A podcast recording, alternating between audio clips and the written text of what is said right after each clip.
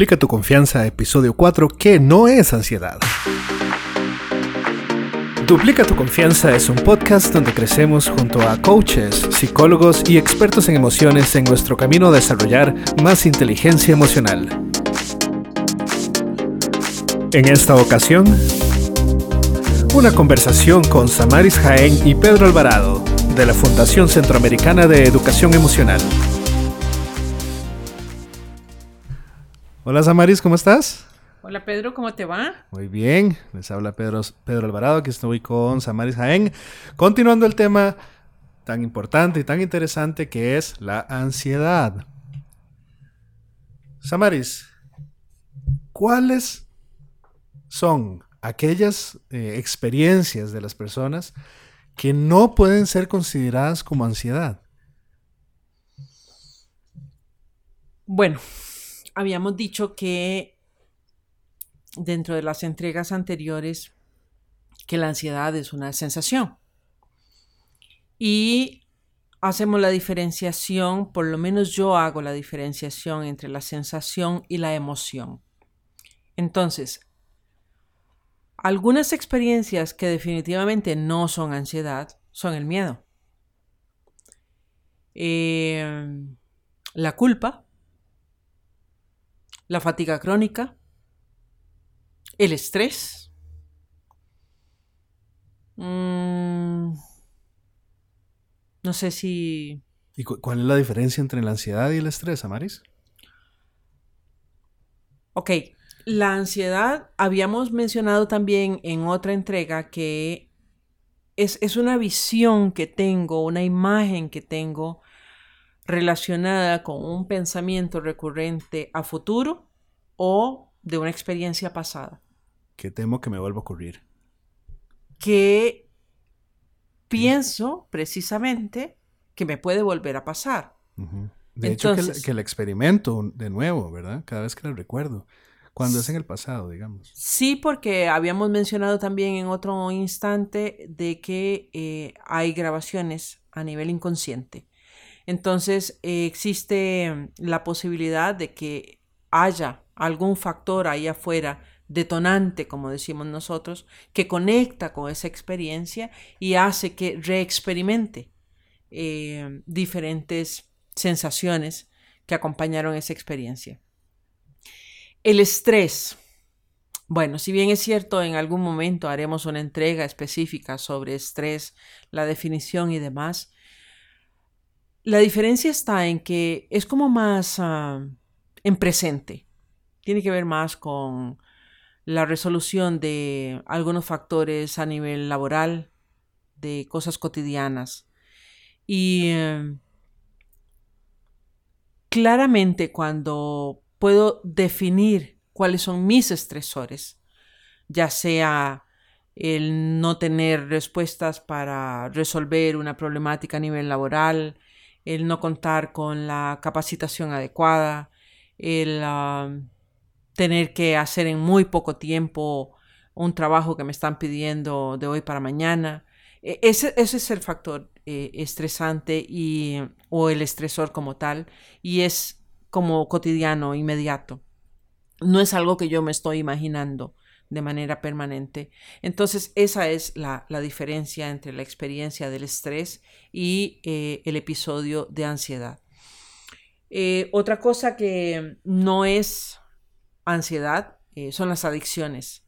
Y las cosas que mencioné, como la culpa, el miedo, creo que es importante poder colocarlo como un resultado, muchas veces precisamente de inclusive las adicciones de episodios ansiosos, de la forma en la que la persona decide eh, resolver, quizá por ah, que alguien le dice o por eh, aprendizaje, e, esos episodios ansiosos. Entonces, una cosa es la ansiedad como tal y otra cosa es las emociones producto de esos episodios ansiosos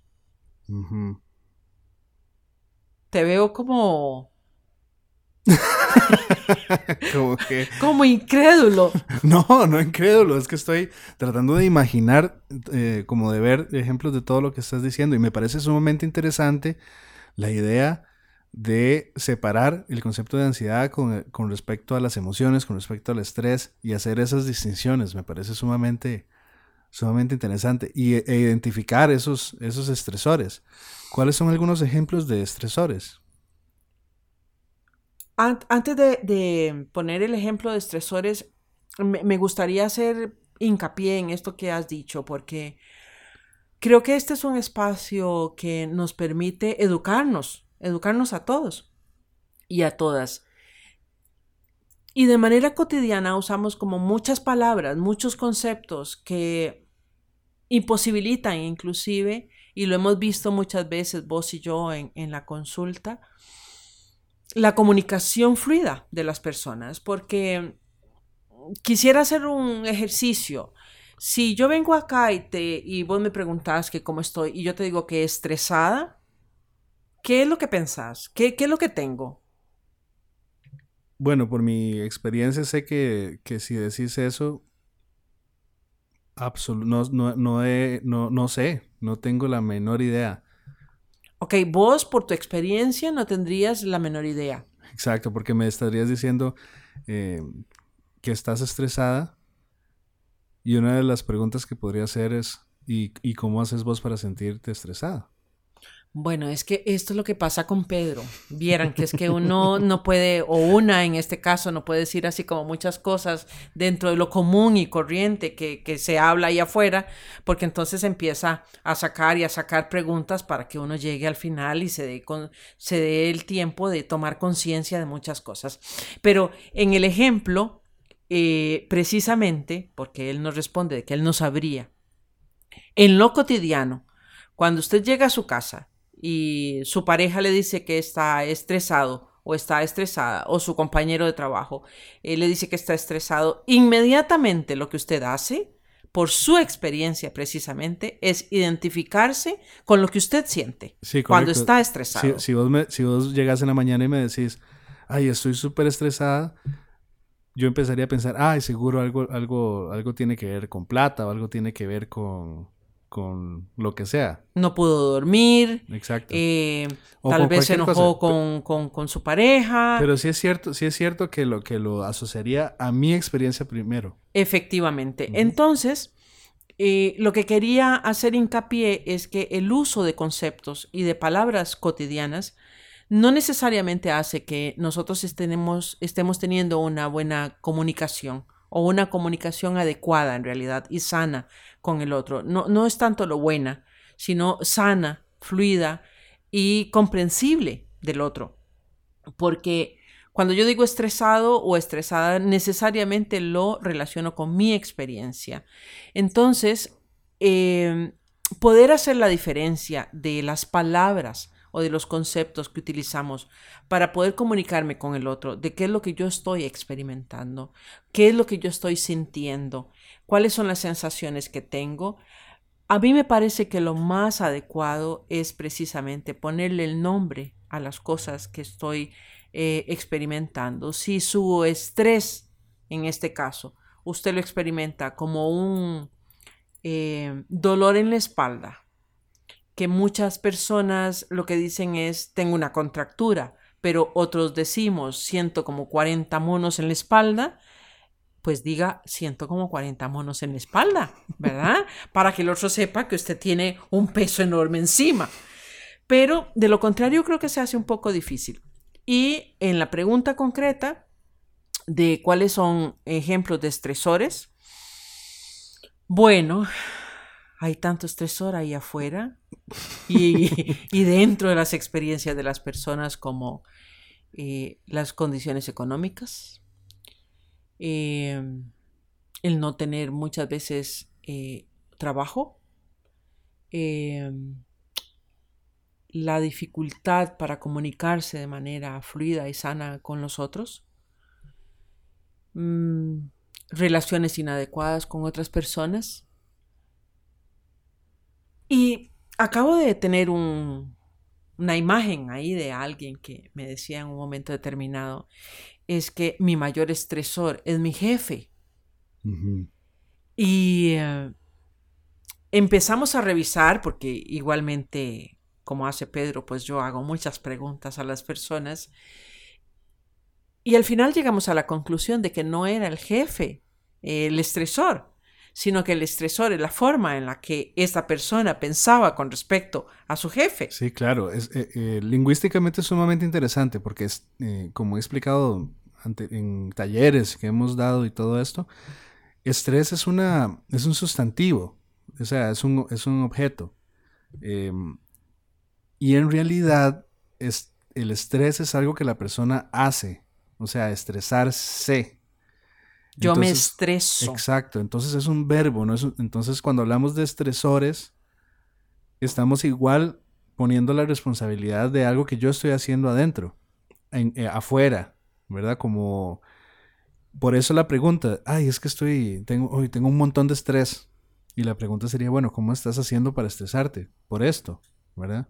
¿Cuáles son las acciones que realizas para estresarte? Exacto. ¿Verdad? Exacto. Entonces, ¿cuáles son las acciones? ¿Cuál es el verbo ahí, verdad? Buscar cuál es el verbo. Es un proceso que se llama nominalización, donde agarro un verbo, algo que yo tengo la responsabilidad, que tengo poder de acción y todo, y lo convierto y lo congelo en un objeto o en un sustantivo. Ok, entonces en este ejemplo, el verbo por acción como tal es percibir a mi jefe, ¿verdad? De cierta manera. Exacto. Y, e incluso puede ser que la forma con que yo logro estresarme es que escucho lo que me dijo, lo malinterpreto, o incluso si lo interpreto bien, digamos que me gritó.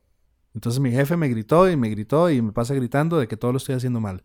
La forma con que yo logro estresarme por eso es volver a la casa y seguir pensando y repetir lo que me dijo y empezar a enojarme con él, y empezar a, tener todas esas emociones de por qué ese no tiene derecho a hablarme así, esto es injusto, em, ¿verdad? No puedo, quiero renunciar, pero no puedo. Eh, ¿Qué voy a hacer de mi vida después de verdad? Y todo eso, y todo ese proceso mental es el que eh, desencadena lo que, lo que la persona podría describir como estrés por culpa de mi jefe. Sí, el, estresor identificado como mi jefe, ¿verdad? Nos damos cuenta entonces de que no es el jefe, sino es el cúmulo de pensamientos alrededor de una acción concreta que fue que el jefe, digamos que sí, me gritó, ¿ok? Pero entonces yo paso dándole vuelta y vuelta y vuelta y vuelta a eso y eso es lo que se convierte en un estresor cada vez más grande para mí. Exacto, y, muy rápidamente empiezo a sentir ese, ese estrés como un peso en, el, en, los hombros o como un dolor en la espalda o como todo esto. ¿Qué tema más interesante, Samaris? ¿Verdad? E, y, es tan cotidiano porque eh, llegamos a los centros educativos, llegamos a las empresas, llegamos a los hospitales, eh, si viajamos en el bus. Usualmente lo que más escuchamos es a la gente, en este caso, aun y cuando estamos hablando de ansiedad, ¿verdad? Eh, hablar de que está estresada. Y creo que el estrés por sí solo, dependiendo de la magnitud y de la dificultad que la persona tiene para identificar los estresores y qué está haciendo con esos estresores, puede desencadenar episodios o trastornos de ansiedad. ¿verdad? Entonces se vuelve eh, interesante poder hacer una revisión, detenerse un ratito eh, e identificar, bueno, esto que tengo es estrés, esto que tengo es ansiedad, o esto que tengo es un miedo, o esto que tengo es producto, precisamente, eh, una emoción producto de la ansiedad o un comportamiento producto de la ansiedad. Muchísimas gracias, Amaris.